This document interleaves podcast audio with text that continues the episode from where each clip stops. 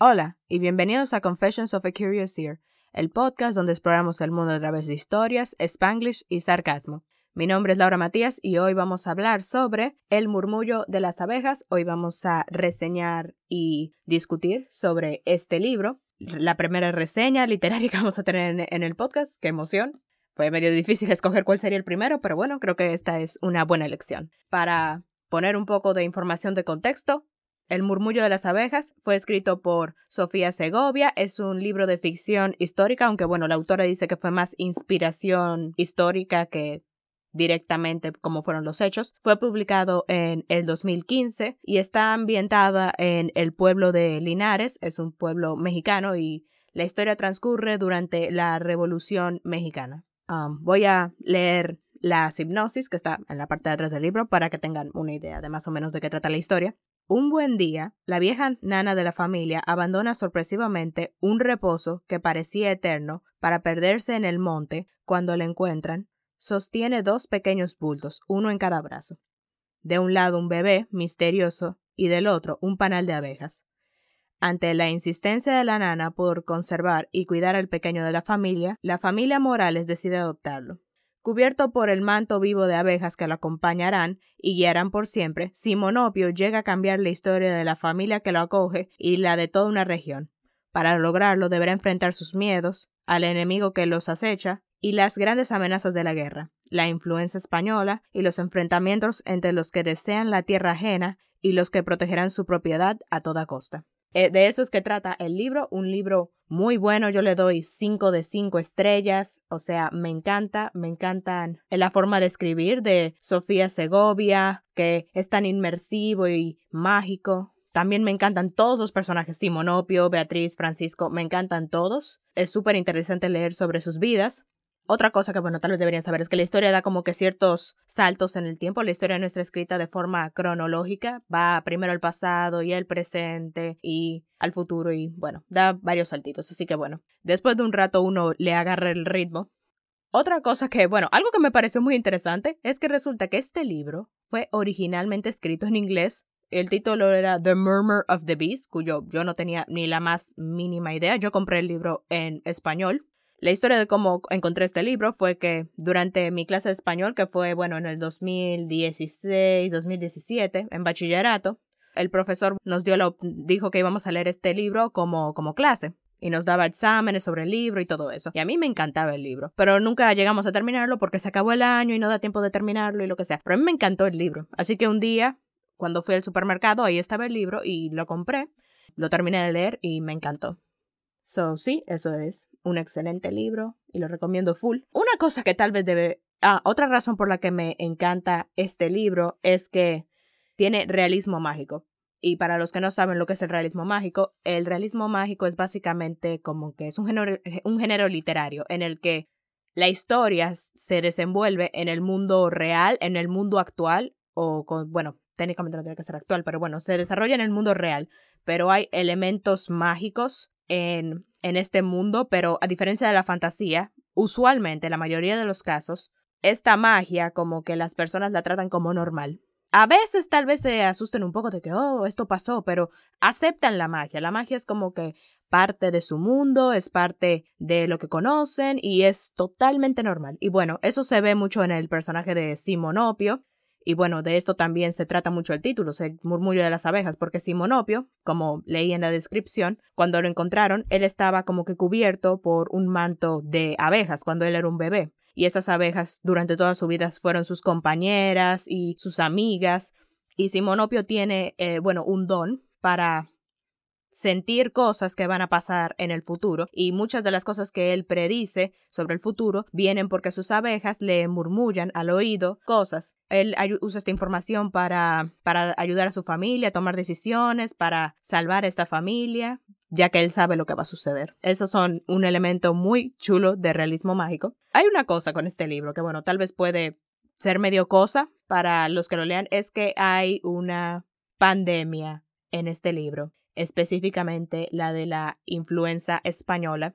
Actualmente cuando estoy grabando eso es el 14 de diciembre de 2020, así que todos sabemos que tal vez no estén muy de acuerdo en querer leer algo sobre una pandemia. Creo que ya están hasta la coromina de pandemia y esto y pandemia lo otro y de enfermedad y qué sé yo. Yo creo que durante esta pandemia de COVID-19 se han levantado como dos tipos de lectores y bueno, no solamente de lectores, sino también de personas que consumen contenido y entretenimiento y cosas así. Están los que leyeron cosas para escapismo, ya sea fantasía, ciencia ficción, que no tengan nada que ver con el mundo real, que no tengan nada que ver con enfermedades, ni pandemia, ni nada.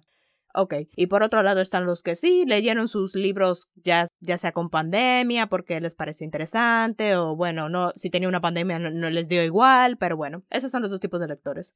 Yo personalmente fui de los que fueron más, bueno, no tengo libros de pandemia, esa es la cosa, o sea, yo no llamaría Murmullo de las abejas un libro sobre una pandemia.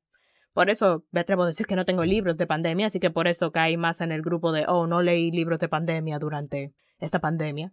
Aún así, si eres un lector de esos que no quieren saber de pandemia, que no quieren saber de eso y que no quieren leer libros de eso, aún así te animo a leer el libro. O sea, lo de la pandemia de la influencia española solamente son cuatro o cinco capítulos.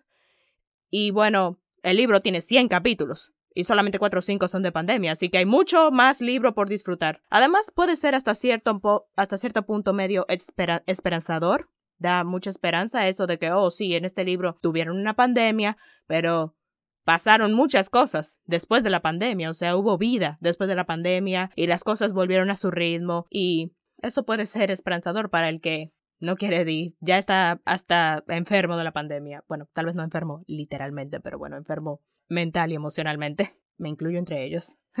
ok, antes de pasar a lo siguiente, voy a darles como un pequeño resumen súper, súper, súper corto de la Revolución Mexicana, ya que este es el ambiente en donde se desenvuelve nuestra historia.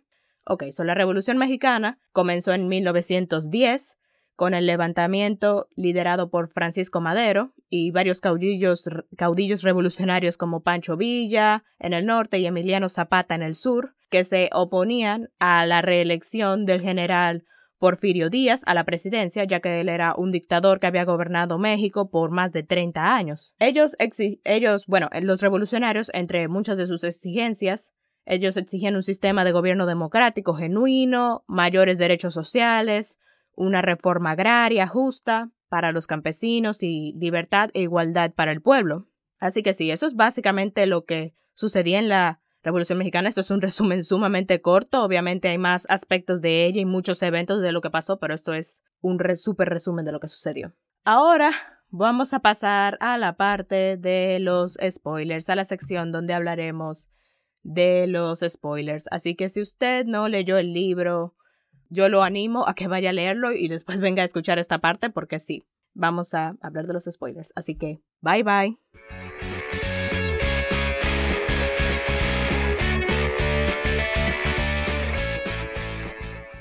Ok, ya que, todos, ya que los que no han leído el libro se fueron y solamente estamos los que lo leímos, o bueno, tal vez a los que no les importan los spoilers, igual que mi hermana. So, el libro. ¿Qué más hablamos de él? Bueno, lo primero que a mí me sorprendió mucho de este libro es como que subvierte nuestras expectativas, o al menos subvertió muchas de mis expectativas. Y bueno, voy a hablar de tres casos en específico en que mis expectativas no fueron subvertidas, básicamente. wow, que yo sí hablo bien hoy. Ok, la primera fue que la familia, la familia Morales, aceptó a Simonopio. Eso me parece una locura. ¿Por qué?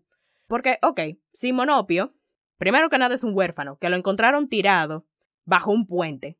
Y encima de eso, él tiene una malformación en su rostro. Él no tiene labio superior, solamente un enorme hoyo. Yo creo personalmente que es labio leporino, aunque en el libro nunca lo dijeron específicamente, pero en mi opinión creo que es labio leporino. O sea, y este niño Beatriz y Francisco Morales, ellos lo aceptan y ok, al principio estaban y todo el mundo en el pueblo y en la casa, todo el mundo estaba como que, ay, mira, tiene una malformación, ¿qué será eso? Y bueno, ya que es México en 1800, obviamente se van a ir de que, oh, lo besó el diablo, o tal vez es el hijo de una bruja, o qué sé yo, pero al final de, pero después le cogieron cariño, ellos amaban al niño y lo aceptaron y lo cuidaban y lo amaban y lo llamaron su ahijado o eh, también lo, trataban como un hijo y lo amaban de verdad. Y eso me sorprende mucho porque yo he leído mucho Charles Dickens, he leído mucho Emily Bronte, mucho Lemony Snicket y en todos esos libros los huérfanos los tratan pésimo Siempre. O sea, y nunca entendí eso. En esas novelas victorianas en el que el huérfano se burlan de él y lo tratan mal por el hecho de ser huérfano, y yo me quedo ahí como que, ¿pero por qué? No es su culpa, no es como que él mató, él o ella mató a sus padres. Así que si, si alguien sabe por qué estaba pasando eso, alguien me dice, porque yo nunca lo entendí. Así que sí, por eso, después de haber leído todas estas historias donde a los huérfanos los tratan pésimo y, y si son adoptados en una familia tal vez lo hacen de mala gana y el huérfano es más como un sirviente que como un miembro de la familia o tal vez una carga de la que quieren deshacerse, Simonopio no, ellos lo aman y lo quieren mucho. Y eso me sorprendió mucho. Otra cosa que me sorprendió es la relación entre Francisco y Beatriz, que son los padres que adoptaron a Simonopio. Me sorprende mucho su relación, o sea, es una buena relación. Y yo sé que tal vez sea malo decir eso de que, oh, lo que me sorprendió es que tuvieron una buena relación, pero es la verdad. Eso es México. En el 1800, bueno, no 1800, 1900, perdón, wow, yo aquí diciendo 1800, pero es 1900, ups. Es el 1910, casi en el 1800. Esta gente, o sea, yo esperaba de que, oh, machismo, o que él la maltrata, o que alguien le está pegando los cuernos a alguien, pero no, nada de eso. Francisco ama a Beatriz, Beatriz ama a Francisco, se conocieron cuando jóvenes, se casaron, tuvieron dos hijas y más adelante otro hijo, y son felices, y están felices. Y yo, y yo estoy ahí como que, wow, qué bueno, qué bueno que son felices, me alegro, porque Usualmente, usualmente es como ellos se detestan y hay un amante y vamos a votar al marido para irnos con el amante o quien sea, así que me alegra que ellos sean felices. Es, tan lindo leer sus escenas de, por ejemplo, cuando ve, cuando ellos, cuando pasó la pandemia y tuvieron que ellos irse a cuarentenear lejísimo un campo, Beatriz estaba sumamente triste y deprimida y Francisco, de que para hacerla feliz, le trajo su, su máquina de coser, esto ya es la sección de spoilers, así que voy a suponer que ustedes ya leyeron el libro. Cuando a Francisco lo mataron, ¿Qué fue lo último que pensó? De que, wow, Beatriz, yo siempre pensé que moriría junto con ella. O sea, es tan linda su relación. Me encanta. Ok, y la tercera cosa que me sorprendió es Francisco Morales, su personaje, bueno, él es el dueño de, esta, de todo este terreno, él es como un arrendatario y él tiene esta fin, estos terrenos grandes donde él primero cosechaba caña, él tenía cañaverales y después lo cambió a árboles de fruta, de naranjas. Y él, y él tiene mucha, mucho personal, muchos campesinos que trabajan la tierra para él y gente que trabaja, sirvientas que trabajan en su casa y, na, y las varias nanas para los niños y todo esto. Y usualmente, vamos a ser honestos, en estas historias, el patrón es cruel, es injusto, es malo, es un abusador. Y Francisco no lo es. leí el libro dos veces. La primera lo leí para la clase, bueno, técnicamente lo he leído como dos veces y media, la primera vez para la clase, después una segunda vez cuando lo compré y luego una tercera vez ahora para, para el podcast. Pero bueno, el punto es que esta vez que la más, vez más reciente que lo leí, yo estaba ahí buscando, buscando una injusticia, algo cruel que Francisco haya hecho para decir, ah, mira, eso era lo que yo esperaba, que es así como un patrón supuestamente tiene que ser, pero no, él fue justo, él le que trataba de ser lo más justo posible con todas las personas que trabajaban para él, inclusive con Espiricueta que definitivamente no se lo merecía tanto, y él le importaba a su gente y a Beatriz también le importaba a la gente que trabajaba para ellos. Cuando se murió Lupita, Beatriz le estaba llorando, súper triste y súper herida por la muerte de esta muchacha que fue su sirvienta. O sea, que ella de verdad le importaba a ella. Así que sí, eso fue lo que otra cosa que otra expectativa que fue, bueno, subvierta. Whoops, ni siquiera sé si es una palabra, pero bueno, la estamos usando. Y eso me encantó del libro, eso le da un aire fresco, o sea, como que tomas estas cosas que ya se han hecho muchas veces y le da un, un giro fresco y bastante positivo y eso me encanta. A ver, otra cosa que quería hablar es de la muerte de Francisco. Ay, señor, qué muerte más triste. O sea, la primera vez que yo leí la muerte de Francisco, me sorprendió. O sea, obviamente uno, la primera vez que lees la historia es para coges el impacto emocional de que, ay, no puede ser. Se murió Francisco, no puede ser, no puede ser, no puede ser. Pero la segunda vez que lo lees es como que peor. Yo creo que la segunda vez que lo lees es peor porque tú ves todas las señales. Un buen autor pone pistas de el gran plot twist. Pone pistas alrededor de la historia. Y había pistas. O sea, por ejemplo, el había un espectáculo de agua, por lo tanto, no, no, iba a haber nadie en la granja, no había nadie en los terrenos, así que Espiricueta y Francisco iban a estar solos en perfecto momento para el asesinarlo. También Francisco le dio armas, escopetas y pistolas a todos sus arrendata a todos sus campesinos, incluyendo a Anselmo Espiricueta, para que ellos mataran a los ladrones que se metían a los terrenos. O sea, ay Dios mío. Y tú ves todas estas cosas pasando sabiendo en tu mente que Francisco se va a morir y como que es peor. Y para el colmo no es como que cositas rápidas, eso es como que se iba por varios capítulos, varios capítulos, viendo como, oh, ya les dio las, le dio las armas a los campesinos. Oh, ya todo el mundo se está yendo para el espectáculo. Uh, Francisco ya fue a buscar a su hijo para llevarlo a plantar los árboles al terreno de Anselmo. O sea, como que tú ves todo eso y tú sabes lo que va a pasar y eso duele pila. Y además, el monólogo interno que él tenía por dentro antes de morirse, eso me rompe el corazón. Él pensando de que, wow, me, me estoy muriendo y no podré pasar tiempo con mi hijo, todas las cosas que quería hacer con él y todo el tiempo que pudimos haber pasado ya no va a pasar. Y Beatriz, la voy a dejar sola y no pude despedirme de ella. Yo siempre creí que moriríamos juntos y no puede ser. Y eso fue tan triste. Bueno, ya no hablemos más de eso, que me pongo a llorar. Aunque yo, yo no lloro con libros. Sorpresa, sorpresa. Yo no, le, yo no lloro con libros, ni con películas, pero sí con canciones. Y no, no es raro. A pesar de lo que digan mis padres. Ok otra cosa de la que quería hablar es sobre Anselmo eh, Espiricueta. Yo gocé odiarlo. No sé si les ha pasado que hay un villano, o bueno, yo no lo llamaría villano, más bien antagonista, Anselmo, que yo gocé odiarlo. Ese hombre se merecía mi odio. Porque mi erquina. Yo te, al principio, la primera vez que, que leí el libro, yo ciegamente odiaba a Anselmo. Ciegamente, no me cabe duda. Pero la segunda vez que lo leo, y después de haber investigado sobre la Revolución Mexicana para este episodio y saber, ok, en qué consistía todo esto, como que entiendo más su punto, o sea, entiendo, el hombre pasó por muy, muchas vainas difíciles, o sea, primero él fue abusado físicamente cuando era niño, o sea, le daban golpes, se le murió la esposa y la mayoría de sus hijos, vivía en pobreza y él trataba de sembrar tabaco y no se le daba y no se le daba, después de años que no se le daba. Por eso siento cierta compasión por él, pero por otro lado no es suficiente compasión porque hay cosas que, terribles decisiones que él tomó. Él, durante una enfermedad mortal como es la influenza española, él manda a su esposa embarazada a comprarle cigarros después de que Francisco dijo no dejes que nadie vaya al pueblo para que no se infecten y se enfermen. ¿Y qué hace Anselmo? Manda a la esposa embarazada a comprarle cigarros.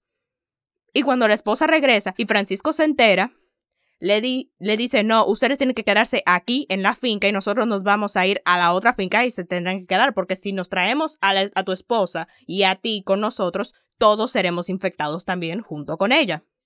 Y Anselmo se ofendió y estaba quillado y enojado porque mierda nos abandonaron a nuestra suerte y ellos se fueron y nos abandonaron. Y yo estoy ahí como que, hermano, usted mandó a su esposa embarazada a comprarle cigarros cuando le dijeron que no lo hiciera en medio de una enfermedad mundial. Y justamente eso fue lo que pasó. O sea, Francisco tenía razón. La esposa se enfermó y se murió, y junto con ella varios de los hijos. Así que esto no es culpa de, de Francisco. Y otra cosa es como que Anselmo tenía en su mente muchas de las cosas, específicamente de Emiliano Zapata, que era uno de los caudillos revolucionarios de ese entonces, y él hablaba mucho de eso, de que, oh, esta tierra debería ser mía, porque yo soy quien la trabaja, Francisco es solamente un arrendatario que viene en su caballo de que a supervisar el trabajo, él, nunca, él no cava hoyos, él no trabaja, él no sude esta tierra, y tú sabes, él tenía todos estos pensamientos, y ok, veo tu punto, hermano, pero también, o sea, no puedes tampoco quitarle a la fuerza su tierra a Francisco tampoco, legalmente es de él. Y además, tú trabajas para él. O sea, Francisco, cuando Anselmo llegó a trabajar para Francisco, él le dijo, ok, tú trabajas esta tierra, tienes tu casa con tu familia, trabajas la tierra, me das 50 y tú coges 50. Y listo, problema resuelto. Y Francisco le ofrecía, déjame inscribir a tus hijos y a tus hijas en, en el colegio para que sean becados ahí. O y le ofrecían ropa y cosas para los niños que de Anselmo. Y él les decía que no, que porque no quería caridad, que no quería meter a los niños en el colegio, porque los iban a volver en esclavos y qué sé yo. Y yo estoy ahí como que, no, hermano, aquí no hay compasión. Acepta un chin de compasión, hermano. Por favor. Y ah, hoy, cuando él mató a Lupita, que, o sea, y no fue como que, que la mató, no, o sea, ese hombre la violó que tenía, que cuando encontraron el cuerpo de Lupita ella tenía mordidas por todos lados, le sacó los ojos. O sea, le arrancó los ojos a la muchacha y después la estranguló con sus manos. ¿Por qué? Porque ella no quería ser su novia, porque ella no quería casarse con él. Por eso es que yo gocé odiando a este hombre. Porque Mierkina tiene suficiente cosas malas para que sí, él sea un, un buen antagonista, pero también, tú sabes, tiene, oh, entiendo de que él también le pasaron muchas cosas terribles y por eso él es así, pero eso no justifica nada. No está justificado. Haber asesinado a esa pobre muchacha, haber asesinado a Francisco. Ah, sí, y otra cosa que me pareció interesante, y bueno, esa es otra expectativa que fue subierta en este libro. Después de este episodio, espero que pongan subierta en el diccionario. Ok. Otra expectativa fue que eso no es tanto una expectativa, pero esta viene junto con la de que Francisco es un buen patrón y él no fue, fue lo más justo posible con todos sus trabajadores. Y eso es lo que me sorprendió, porque mientras yo investigaba la Revolución Mexicana, yo al principio no lo entendía, porque todas decían, la mayoría de los artículos que yo decía era como los patrones eran injustos y los campesinos eran iletrados y que no tenían tierras y qué sé yo. Y lo que me pareció interesante es que en este libro el antagonista, el malo de la historia, es el campesino y el bueno es el patrón. Eso me pareció interesante y bueno, yo entiendo de que eso está inspirado, esto no es como que una muestra completamente verídica de lo que pasaba en ese tiempo. Obviamente lo maquillaron un chin para la historia y tal vez cambiaron un par de cosas y qué sé yo, pero aún así me sorprende. O sea, yo quisiera preguntarle a Sofía Segovia de, ok, pero ¿qué te llevó a hacer que el patrón, o sea, el riquito, el patrón sea el bueno y que el campesino sea el malo. O sea, ¿por qué esta decisión? Yo no entiendo si era, bueno, según lo que yo he investigado era totalmente lo opuesto lo que estaba sucediendo. Aunque obviamente no se puede generalizar. Obviamente me imagino que ya habría patrones muy buenos, que eran jefes buenos y justos y que le importaba a su gente. Y me imagino que había campesinos que no, que eran medio malagradecidos y que eran crueles, porque recuerden esto siempre, solamente porque alguien no tiene muchos recursos, eso no significa que sea humilde, eso no lo convierte en una persona amable y buena gente. Hay gente pobre que es bastante altiva, que es bastante orgullosa y vaina, así que humilde no significa tener pocos recursos, humilde es más una condición del corazón. Y ahí está mi, mi two cents. Y ahora lo último de lo que quería hablar antes de acabar el episodio era sobre la pandemia de, de la influenza española. Ay, yo sé que solamente es un pequeño tramo muy chiquito del libro.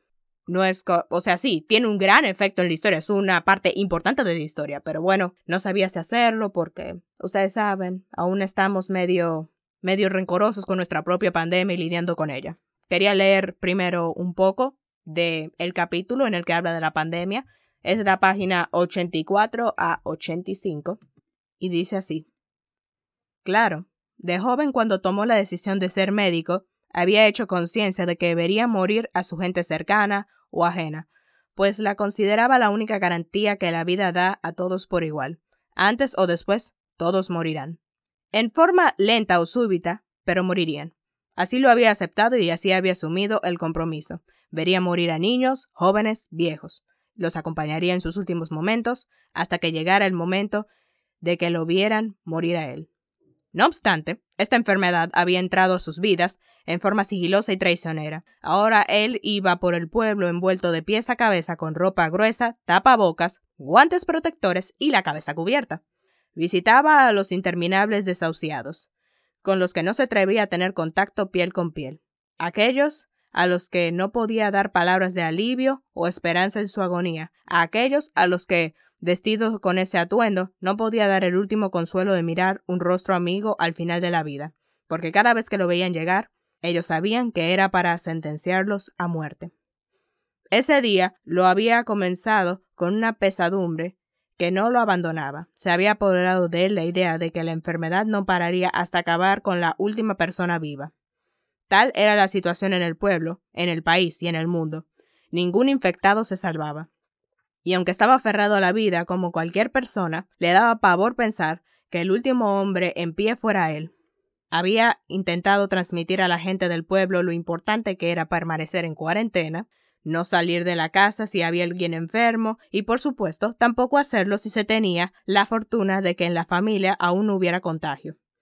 Siguiendo las nuevas instrucciones del doctor Lorenzo Sepúlveda, de la Beneficencia de Monterrey y del gobernador Zambrano, había solicitado además de cerrar los lugares públicos, se evitara la entrada y salida de gente y mercancías.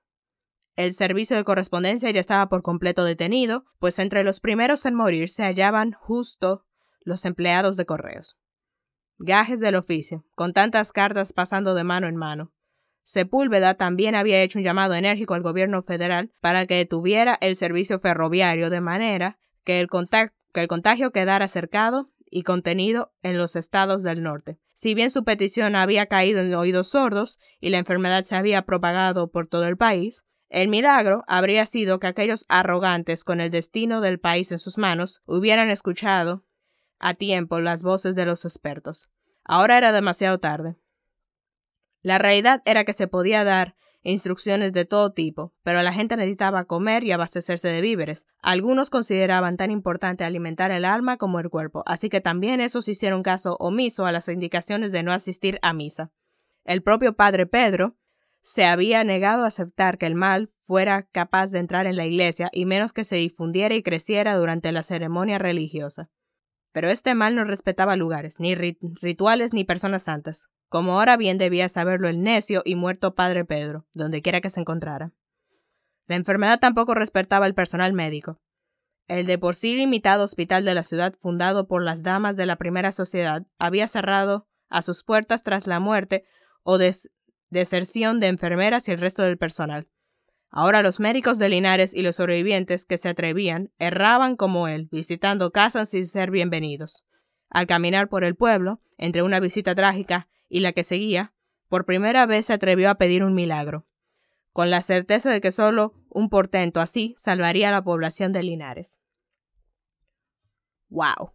ven alguna similitud con la realidad es mera coincidencia. O sea, la primera vez que leí el libro, en el 2018, obviamente uno leía eso y bueno, sí, una pandemia, ok, lo que sea, whatever, eso bien, eso pasó en el libro y no importa. Y después llega 2020, o sea, leer esta parte en 2020 como que lo hago con más empatía, entiendo más la historia, esta historia se vuelve más real para mí, leyéndola después de esta experiencia. Me da mucho consuelo este libro a veces, porque bueno, sí, hubo una pandemia, y fue terrible y murió mucha gente, pero me trae cierto consuelo porque hubo vida, la vida siguió, el libro continuó después de la pandemia. Hubo alegría y hubo tristeza después de la pandemia. Y además, nosotros, vamos a ser honestos, estamos mejor aventajados, o sea, nosotros vamos a tener una vacuna. Esta enfermedad no, no mata a todo el mundazo, o sea, sí, mata. Pero también uno se puede salvar y si toma las precauciones necesarias que le dio el médico, entonces uno se puede salvar. Y además tenemos la tecnología, nuestros celulares para, para hablar con las otras personas, para mantenerlos comunicados y que nuestras vidas continuaran a pesar de la pandemia. Ok, dos cosas antes de terminar. La primera, quería hablar sobre el final. A mí me gustó, un final lindo, satisfactorio. Esta historia fue narrada, bueno, la gran mayoría de ella, fue narrada por Francisco Chico, o yo en, mi mente yo le decía Francisco Jr., que es el hijo de Beatriz y de Francisco, que ya cuando él ya está en su vejez, él decide que él se había mudado a Monterrey y decide regresar a Linares para reunirse con Simonopio, que había estado ahí todo ese tiempo esperando a que él regresara. Y fue tan, bueno, no muestran su reunión, no muestran a Simonopio viejo ahí esperando a Francisco, pero yo creo que sí se encontraron. Y bueno, eso me da alegría. Sí, me da curiosidad saber, oh, pero ¿qué habrá sido de Simonopio y sus abejas durante tantos y tantos años de separación? ¿Qué fue de su vida y qué pasó? El libro no lo dice, pero bueno, hay que dejar un par de cosas a la imaginación, no nos pueden dar todo en bandeja de plata, uno tiene que también ejercitar las neuronas. La parte que me sorprendió más fue que Nana Reja sigue viva. ¿Cómo es que esta mujer sigue viva? ¿Cómo es que esta mujer sigue viva? Yo no lo comprendo y no lo entiendo, pero nada, me alegra que esté viva, que esté con Simonopio haciéndole compañía y hasta yo quiero saber, ok, Francisco regresó y Simonopio está ahí, pero ya los dos son dos viejitos, así que yo me pregunto qué es lo que va a pasar con Ana Reja después de esto, porque ella estaba en la familia por generaciones y generaciones y generaciones, y bueno, los hijos de Francisco y de Consuelo y de Carmen están en Monterrey haciendo de sus vidas, ya no viven en Linares, abandonaron la casa familiar ancestral. Así que, ¿qué pasará con Nana Reja? De hecho, ¿hasta los niños acaso saben que Nana Reja existe? ¿Y acaso ellos van a sentir alguna obligación de cuidar de ella, igual que Francisco y Beatriz? ¿Van a sentir algún cariño por ella? No lo sé. Dejemos varias cosas a la imaginación. Ahora, para cerrar, voy a terminar con esta cita del libro que a mí me gustó. Porque se dirigían a la vida. Sí, pero no por eso la vida sería más fácil. Y eso fue todo por hoy. Si les gustó el podcast, suscríbanse. En la descripción están mis redes sociales. Gracias por escuchar, cuídense, pórtense bien, cómanse todos los vegetales y nos vemos hasta la próxima.